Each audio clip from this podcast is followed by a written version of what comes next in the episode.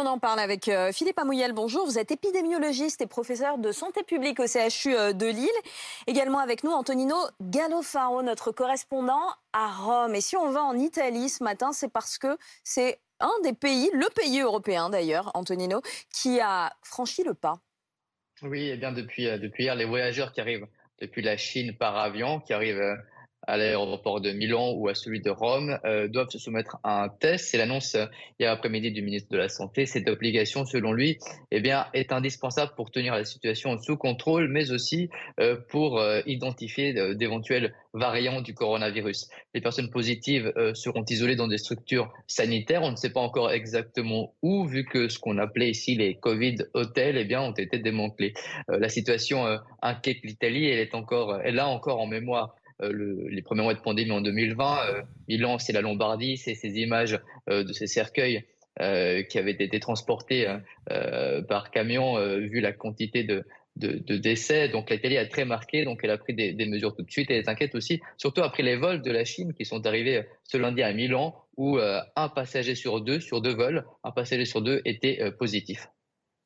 Merci euh, Antonino Gallofaro. Les États-Unis vont le faire aussi, hein, d'imposer des tests. Ils l'ont annoncé euh, cette nuit. Alors chez nous, qu'est-ce qu'on dit? Bah, Qu'il faut réfléchir euh, à la question. Consigne transmise par l'Elysée au ministre des Transports et de la Santé. Il y aura d'ailleurs une réunion aujourd'hui des 27 à Bruxelles. Philippe Amouyel, vous dites, vous, que ça peut avoir un intérêt de réimposer les tests. Lequel?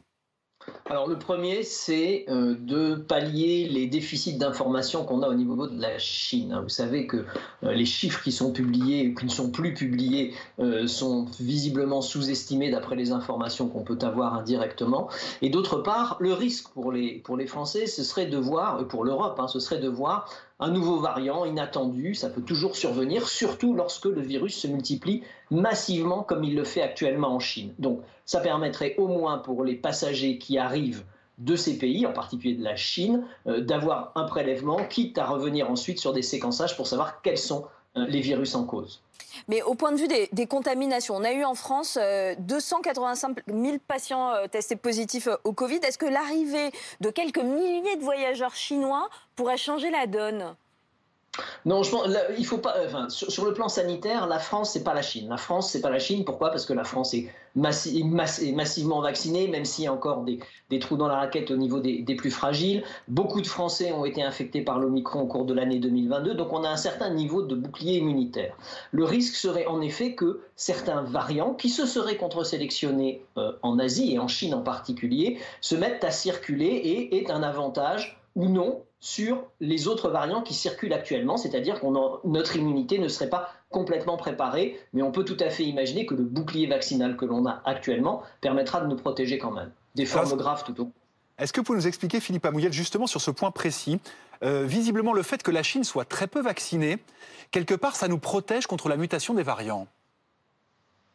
Alors, euh, je dirais pas ça. Le fait que la Chine soit relativement peu vaccinée euh, est un problème pour les Chinois dans la mesure où ils vont maintenant développer une immunité avec des variants qui circulent de manière massive, qui sont de l'ordre de l'Omicron, hein, comme ceux qu'on connaît, mais avec des nouveaux variants de type BF7 comme cela a pu être décrit. Ils vont se propager et se propager rapidement puisque les chiffres que l'on a seraient des niveaux d'infection de plusieurs millions de personnes infectées chaque jour.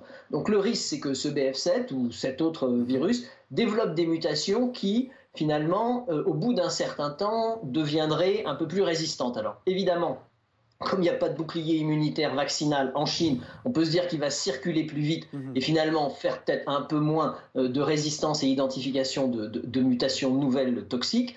Mais euh, rien n'est garanti. Donc l'idée, c'est il ne faut pas paniquer, il faut être prudent. Euh, les Français, s'ils sont vaccinés, sont relativement, seront probablement protégés vu que c'est du, du, virus de type Omicron.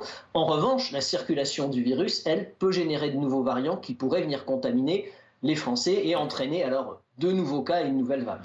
Ce que vous êtes en train de nous dire, c'est que tant que les virus sont les mêmes, il n'y a pas d'urgence à monter de garde-fou. Alors, tant que les virus sont les mêmes, mais comme on ne sait pas quand est-ce qu'ils vont mmh. changer, le fait de mettre en place euh, des barrières, euh, par exemple, à l'arrivée, avec une nuance. On est dans un espace européen qui est l'espace Schengen. L'Italie l'a fait. Ça supposerait quand même, pour que ce soit un tant soit peu efficace, que l'ensemble des pays de l'espace Schengen mettent en place ces restrictions à l'arrivée.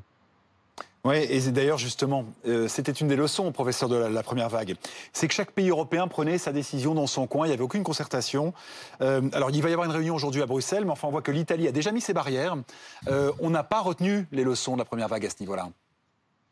Alors euh, oui, la préoccupation par rapport à ce qu'il faut faire ou ce qu'il ne faut pas faire n'est plus dictée maintenant par des événements scientifiques, elle est plutôt dictée par des considérations politiques ou des considérations économiques. On peut le comprendre dans la mesure où le territoire français est entre guillemets euh, bien immunisé, relativement bien immunisé. Néanmoins, on n'est jamais à l'abri d'une nouvelle vague épidémique. On est actuellement en phase potentiellement endémique, mais un pic épidémique avec un nouveau variant pourrait poser problème. Et on n'a pas d'informations en permanence comme on l'a dans les autres pays. La Chine ne donne pas d'informations. Donc il faut qu'on soit prêt éventuellement à voir arriver un nouveau variant. Et pour le savoir, il faut identifier des gens qui viennent de Chine, qui sont positifs. Hein. Votre correspondant le disait en Italie, plus de la moitié des avions sont positifs quand ils arrivent de Chine. Et à ce moment-là, les garder pour éventuellement séquencer et connaître le virus en question. Donc en fait, on va devoir faire le travail que les Chinois ne font pas. Hmm. Euh, très probablement. Mais c'est une pandémie et euh, n'importe quelle infection dans n'importe quel pays, surtout un pays qui compte 1,4 milliard habitants, a un impact sur la planète entière. Alors, pour terminer sur une note, euh, on va pas parler d'optimisme, mais sur une note tout à fait, moins, alarmiste. moins alarmiste. Merci Ashley. donc le risque, on a compris, c'est l'apparition de, variants qui seraient résistants à la vaccination. Jusqu'ici, quels que soient les variants, on a quand même l'impression que la réponse vaccinale a plutôt pas mal fonctionné, professeur.